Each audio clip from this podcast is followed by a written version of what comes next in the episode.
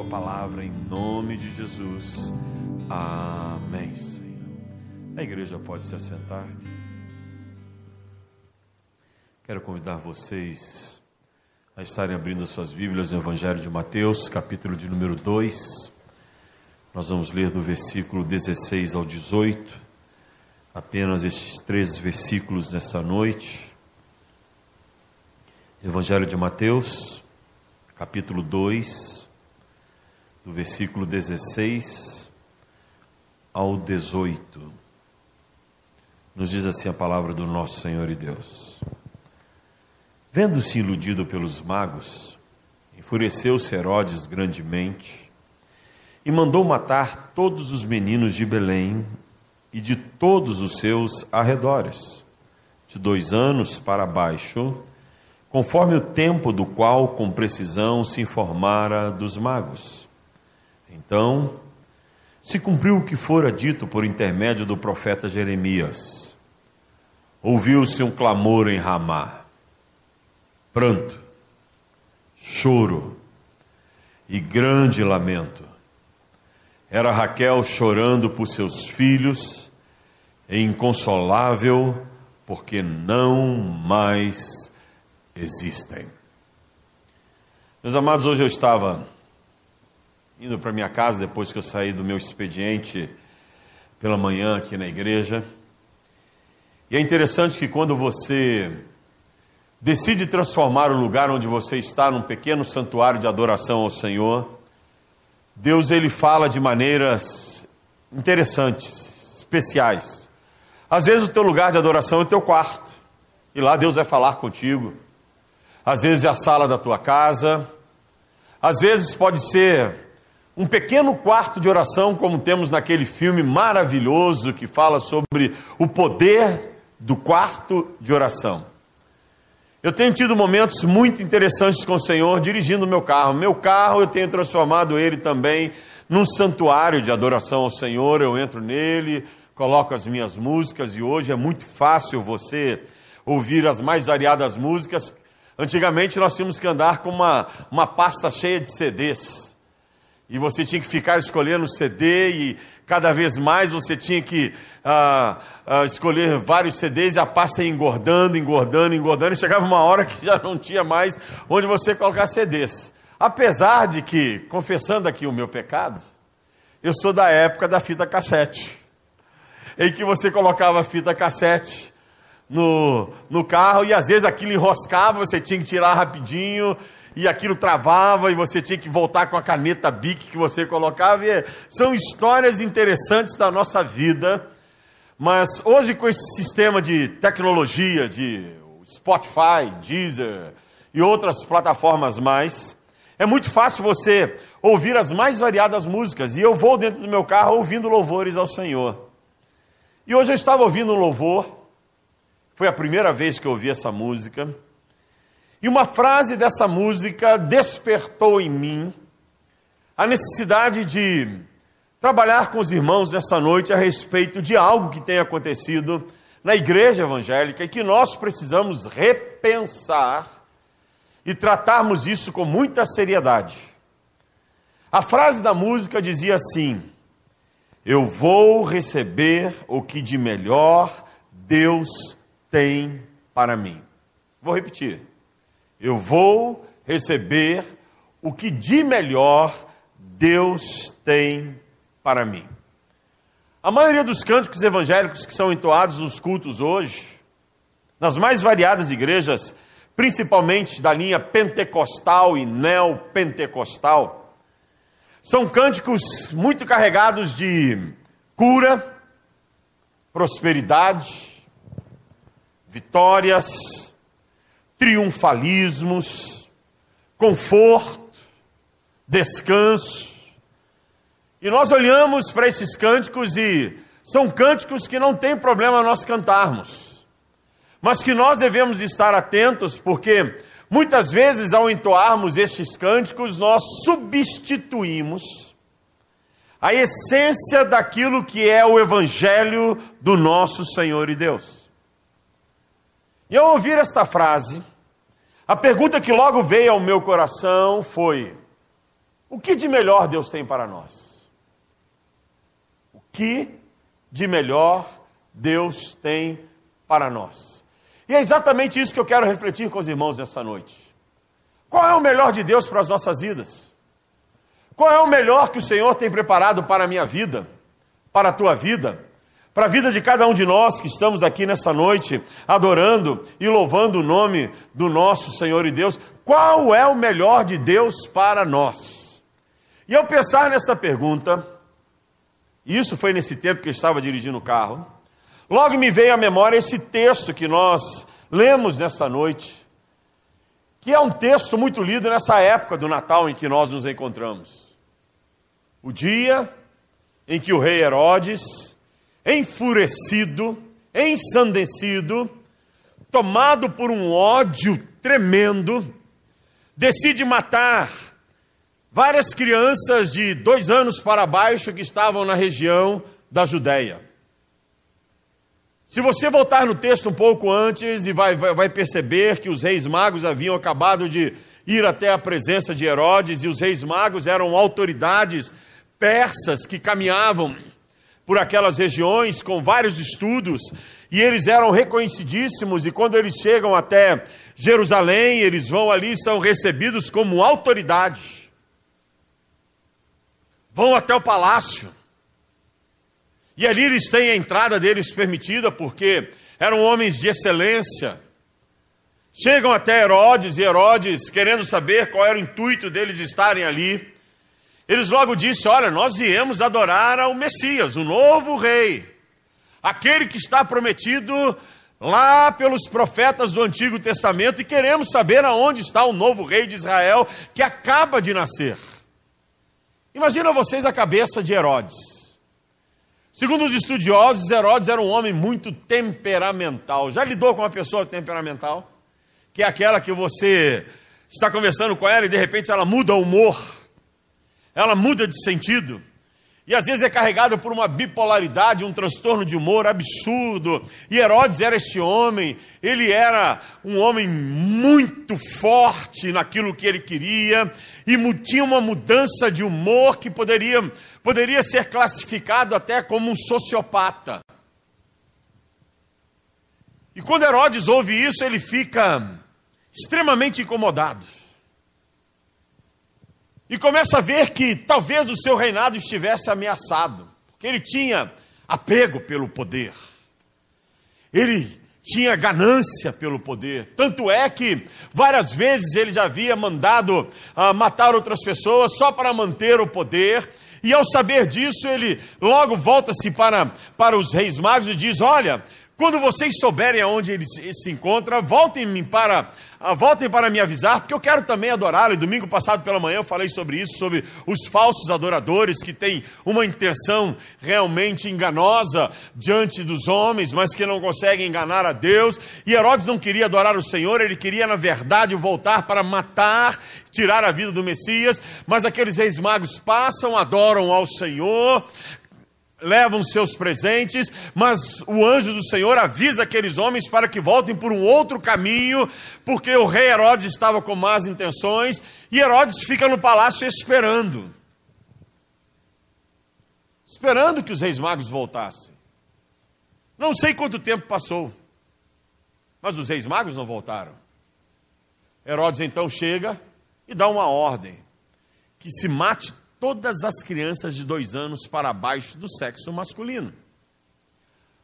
Os estudiosos eles variam muito nessa questão de quantas crianças foram mortas. Há alguns comentaristas que dizem que morreram milhares de crianças. Outros dizem que foi, foram centenas de crianças. Mas eu gosto mais de alguns comentários mais sérios, dos quais eu tenho em casa e que é, tem a minha predileção, que eles relatam que não tinha como chegar a milhares de crianças devido à população que existia naquela região naqueles dias, então provavelmente morreu em torno de mais ou menos de 30 a 40 crianças ah, que sofreram esse morticínio por parte de ordem do, do rei Herodes, mas é muita criança sendo morta, gente. Traz dor ao coração. Quando você tem um adulto que morre, você ainda diz assim: viveu a vida. Mas quando você tem uma criança que morre, aquilo é de moer o coração. Um dos enterros mais difíceis que eu já fiz na minha vida foi de uma criança com sete dias de vida. O que você fala no enterro como esse? E eu cheguei para os pais e disse: Olha, eu não tenho o que falar, a não ser dizer a vocês que nós temos um Deus que consola os corações, que pode consolar vocês nesse momento de dor, porque Deus conhece a nossa dor, Ele sabe da nossa dor. Mas foi um momento muito difícil. Era de dois, era, era de um casal em que os dois eram muito jovens. Um tinha 19, o pai tinha 19, a mãe tinha 18 anos de idade. Cheio de sonhos, cheio de esperanças. Então vocês imaginam o que estava acontecendo naqueles dias ali na Judéia, o sofrimento. Por isso que quando você olha para um texto desse, como o versículo 18, em que fala de uma profecia de Jeremias, que se encontra lá no capítulo 31, versículo 15 de Jeremias, Mateus procura dizer: olha, houve choro em Ramá, houve dor, houve sofrimento, angústia mães tendo seus filhos arrancados do, do, dos braços, dizendo: talvez esse seja o Messias, então vamos matá-lo. E a morte era fio da espada. Mas a pergunta que fica nos nossos corações é por que um homem pode fazer tanta coisa assim terrível com crianças? Por que um homem como Herodes manda matar tantas crianças? Por que ele faz isto? E aqui nós começamos a responder a nossa pergunta inicial, que fala sobre o que é o melhor de Deus para nós. Será que nós sabemos o que é o melhor de Deus para nós? Quando você pega a atitude de Herodes e vai para o capítulo 1 do Evangelho de João, em que João procura relatar a vinda de Jesus Cristo como sendo Deus encarnado, há um versículo lá em João que diz assim: Ele veio para que eram seus, e os seus não o receberam. Então nos dá uma noção muito interessante, tanto de Herodes quanto da nação de Israel, e nós vamos ver durante toda a caminhada de Jesus, nos quatro evangelhos, os 33 anos de vida que Jesus teve, de que a grande maioria de Israel não foi capaz de compreender quem era Jesus ou qual era o propósito de Jesus. O que é que Jesus veio fazer? Qual era o objetivo do ministério de Jesus? Alguns achavam que Jesus veio para roubar o poder eh, religioso no qual estavam naqueles dias. Outros achavam que Jesus era um libertador. O povo de Israel esperava um rei. Um rei que viria com seu exército poderoso, da linhagem de Davi, que entraria, tomaria Jerusalém, arrancaria Jerusalém das mãos dos romanos, diria para os romanos: vocês estão derrotados, e haveria grande celebração em todo Israel, porque o rei surgiu, o Messias veio e nos libertou da nossa escravidão, e agora nós seremos uma nação feliz, uma nação alegre, porque o nosso rei chegou. Esta era a visão que Herodes tinha e que o povo de Israel tinha. Uma visão de que o rei seria terreno, de que a bênção seria terrena de que aquilo que Deus tinha preparado para o seu povo era: vocês vão desfrutar de riquezas terrenas, de prosperidade terrena, em que vocês vão poder plantar e ninguém vai roubar, em que vocês vão poder caminhar e não vão ter que ah, ah, se preocupar com, com as questões da vida, não haverá mais um outro reino impondo a vocês a vontade deles, vocês serão libertos e serão uma nação, ou será uma nação feliz. Sabe, meus amados irmãos, nós vivemos uma era que, se Jesus viesse hoje, muitos de nós não o receberíamos como sendo o Messias. Se Jesus viesse, muitos de nós não entenderíamos a visão de Jesus. Porque assim como os judeus daquela época, e nós muitas vezes condenamos os judeus pela atitude deles, hoje nós vemos um povo que procura Deus pelas questões terrenas. Um povo que está preocupado em procurar o Senhor pelas coisas, preocupado com as coisas cá de baixo.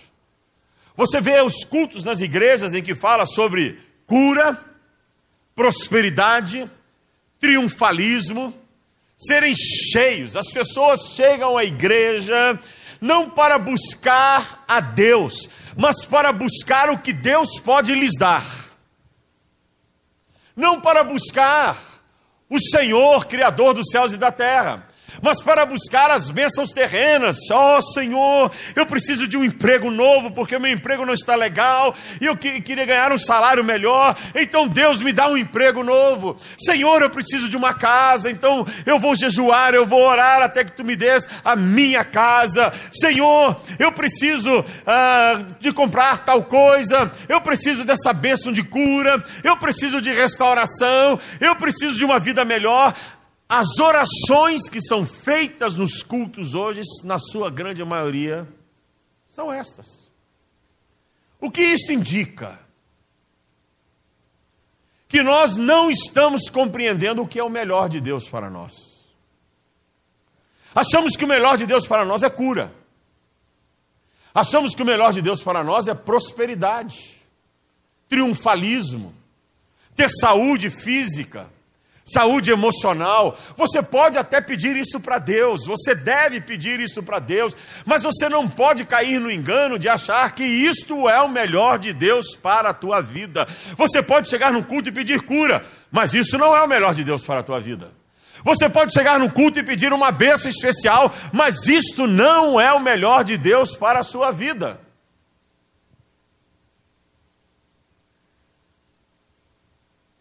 Jesus Cristo, quando chega lá em Mateus, e se você caminhar um pouquinho mais nesse texto, vai ver que Mateus capítulo 6, versículo 33, Jesus volta-se para os seus discípulos e para a multidão que lá estava com ele, e diz assim: Buscai, pois, em primeiro lugar, o reino de Deus, e as demais coisas vos serão acrescentadas.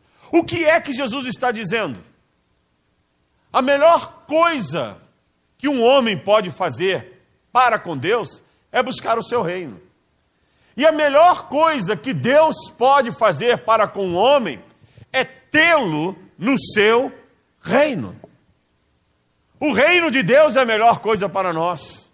E o reino de Deus só é alcançado de uma maneira: através da nossa confissão de Jesus Cristo como sendo nosso Senhor e Salvador em chegarmos diante do Senhor e pedirmos perdão pelos nossos pecados, nos colocarmos aos pés dele e dizermos: Senhor, a melhor coisa que tu podes ter para a minha vida chama-se salvação.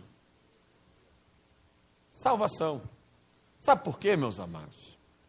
Tudo que Deus pode te dar para essa vida terrena vai ficar. Você não vai levar nada. Hoje eu estava conversando com o pastor Emerson Fui fazer um. Assinar, a minha esposa foi assinar o inventário do meu sogro.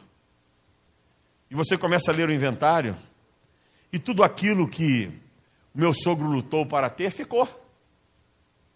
Graças a Deus que ele partiu, e eu creio que ele está na glória que Deus preparou, porque no último instante de vida dele, ele fez uma oração de confissão de pecados ali no hospital, numa cena lindíssima que está marcada na minha memória, e só eu tive o prazer de viver este momento, porque Deus me deu o privilégio de poder orar com ele e ele aceitar Jesus Cristo como Senhor e Salvador, e a, a luz entrou naquele lugar, e não só entrou naquele lugar, como entrou no coração dele, e quando ele partiu, ele partiu para a glória porque é a melhor coisa que Deus tem para nós.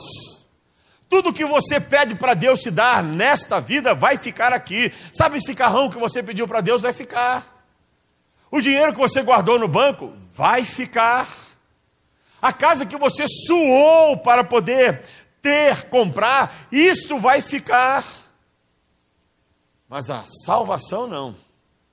A salvação nós iremos levá-la conosco e vai nos permitir que entremos na glória que Deus tem preparado para nós, na vida eterna que o Senhor tem preparado para nós. Então, a nossa, o nosso grande anseio, a nossa grande luta, o nosso grande desejo, aquilo que deve dominar a nossa alma, aquilo que deve estar tomando conta das nossas orações, aquilo que deve direcionar a nossa vida, chama-se eu quero ser salvo em Cristo Jesus e permanecer salvo em Cristo Jesus, porque a melhor coisa que Deus tem para nós é a salvação, porque ela nos leva à eternidade.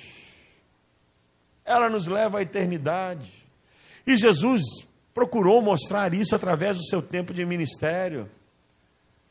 Eu gosto de uma cena preciosa na Bíblia, de uma mulher que foi pega em flagrante adultério, e constantemente eu cito essa cena. Lá estava aquela mulher, vida difícil, difícil. Nós não sabemos o antepassado, o que aconteceu na história de vida dela com o pai, com a mãe, se houve um abuso, e por isso ela entrou nessa vida de promiscuidade, porque é muito comum alguém que sofre um abuso na infância, às vezes responder isso numa vida promíscua e as pessoas não entendem, você só vai entender quando você começa a lidar com a pessoa. Não sabemos se ela sofria violência em casa ou se sofreu violência de algum, de algum outro homem, mas aquela mulher tinha uma vida terrível, triste. O título que trazia sobre si é Mulher Adúltera. Os homens já sabiam que ela era adúltera. Tanto é que prepararam tudo para envergonhá-la diante de Jesus Cristo. Jogam-na aos pés de Jesus, como se fosse uma coisa qualquer, buscando em Jesus uma ordem de apedrejamento para aquela mulher. Jesus entende a intenção daqueles homens. Jesus liberta aquela mulher do apedrejamento. Quando ele toca na consciência dos homens, dizendo: Quem não tiver cometido o pecado, que atire a primeira pedra. De repente, Jesus volta-se para aquela mulher e diz: Aonde estão os teus acusadores? Senhor, estavam aqui, já não estão mais. Então, mulher, nem eu tampouco te condeno, mas Vai e não peques mais, para que não te sucedas coisa pior.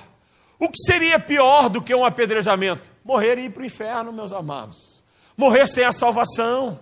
Por isso Jesus disse: Vai e deixa essa vida que você leva. Vai não faças mais isso. Você está liberta. Você foi liberta. Te dou mais uma oportunidade. Te dou mais uma chance. Te dou mais uma condição para que você tenha uma vida restaurada. A mesma coisa Jesus fez com o ladrão na cruz. Hoje estarás comigo no paraíso. Não vou te descer daqui, porque o descer daqui não é a coisa mais importante que eu possa te dar. Te libertar dessa cruz não é a coisa mais importante que eu possa fazer contigo. A coisa mais valiosa e mais importante para a tua vida chama-se salvação. Então eu te digo que hoje tu estarás comigo no paraíso. E ele morreu e subiu e foi para o céu e encontrou-se com Jesus, porque a coisa mais importante que o Senhor Jesus pode dar para mim, pode dar para você é a salvação. Então por que correr atrás de coisas terrenas, meus amados? Perdemos tanto tempo orando e jejuando por coisas materiais. Perdemos tanto tempo orando e jejuando por coisas terrenas. Por coisas que podem ser destruídas. Que o ladrão pode levar. Que a traça pode comer. Que a ferrugem pode destruir. Perdemos tanto tempo nos preocupando com as coisas cá de baixo que nos esquecemos das coisas lá do alto. Herodes não entendeu quem era Jesus. O povo de Israel não entendeu quem era Jesus. Como muitos crentes não estão entendendo quem é Jesus. Ele não é o curandeiro. Ele não é o que vai te dar o dinheiro. Ele não é que vai te dar prosperidade, Ele é o que vai te salvar, vai te levar para o céu.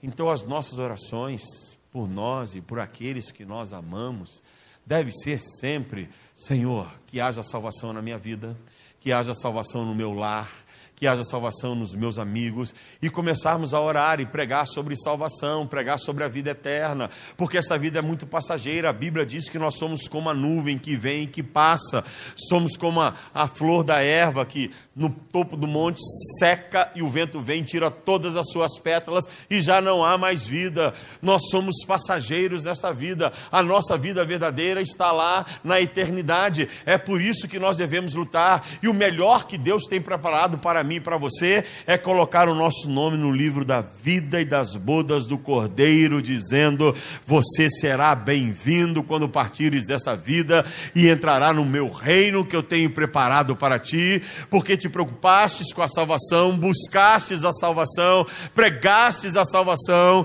tomastes posse da salvação e levastes a salvação para outros que pudessem ser salvos também. Então, a pergunta a ser respondida: qual é o melhor de Deus para nós? É cura?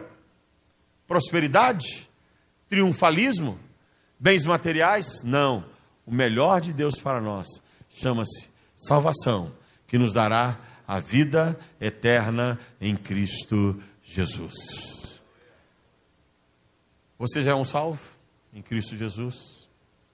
A salvação na tua casa? A salvação ao teu redor? Tens vivido e tens pregado a salvação? Nessa noite, eu gostaria de ter um tempo de gratidão com vocês. Em todos nós que já temos uma experiência com Cristo, agradecermos a Ele porque Ele nos perdoou dos nossos pecados, porque Ele nos aceitou como filhos, herdeiros e co-herdeiros das bênçãos celestiais. Termos um tempo de gratidão e dizermos: Senhor, eu quero apenas te agradecer porque eu era um pecador e um dia tu me aceitastes e me transformastes num filho do Deus vivo, perdoando os meus pecados, me dando uma nova vida e me adotando como teu filho. Então eu quero convidar você a dobrar os seus joelhos aonde você está e ter um tempo de gratidão. Você não irá pedir nada a Deus, somente agradecer e dizer: Senhor, quero ser grato porque o melhor que tu tens para mim é a salvação. O melhor que tu tens para mim é a vida eterna. O melhor que tu tens para mim é ter o meu nome escrito no livro da vida e das bodas do Cordeiro. Fala com Deus, fala com Deus.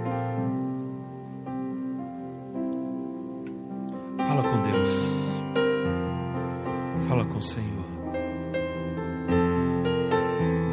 Oh, aleluia. Agradeça ao teu Deus nessa noite.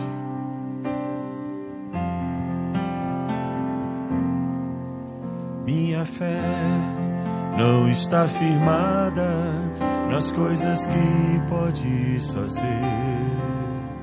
Eu aprendi a te adorar pelo que és.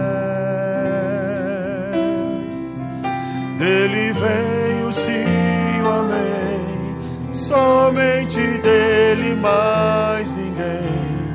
Ah, seja o louvor.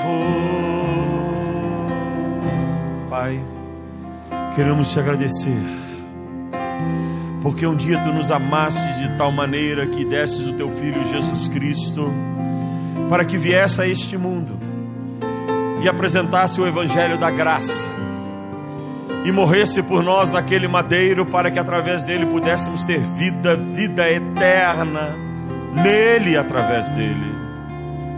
Ó oh Deus, perdoa-nos se muitas vezes nós estamos preocupados com as bênçãos terrenas, em buscarmos a Ti para recebermos coisas que são cá de baixo, que são para essas, para a nossa vida terrena. Perdoa-nos, ó Senhor, se no nosso egoísmo, no nosso erro de interpretação, nós chegamos diante de Ti tão preocupados em termos coisas materiais que caímos na idolatria e colocarmos isto acima de Ti, ó Pai. Oh Deus, a Tua palavra nos diz que nós não somos cidadãos deste mundo, somos cidadãos dos céus. A melhor coisa que tu podes nos dar não é a cura física, não são os bens terrenos, não é a prosperidade para esta vida. A melhor coisa que tu podes nos dar é a vida eterna em Cristo Jesus. Então te somos gratos pela dádiva do teu filho Jesus. A profecia se cumpriu. A profecia se cumpriu. O Cordeiro nasceu. O Cordeiro viveu e foi imolado por nós naquele madeiro para que nós tenhamos vida e vida eterna, Pai. Então somos gratos a Ti. Somos gratos pelo teu amor. Somos gratos porque tu nos amastes primeiro. Nos amastes antes de todas as coisas. Porque sendo tu um Deus de amor, vivemos a excelência deste amor que nos levará à vida eterna. Por isso te somos gratos e te adoramos, ó Pai. E entregamos a ti a nossa gratidão. Entregamos a ti o nosso agradecimento nessa noite em nome de Jesus. Amém, ó Pai. Fique de pé e declare minha fé. Minha fé não está firmada nas coisas que podes fazer. Eu aprendi a te adorar pelo que és. Dele vem o sim, o amém. Somente dele mais ninguém. A Deus seja o louvor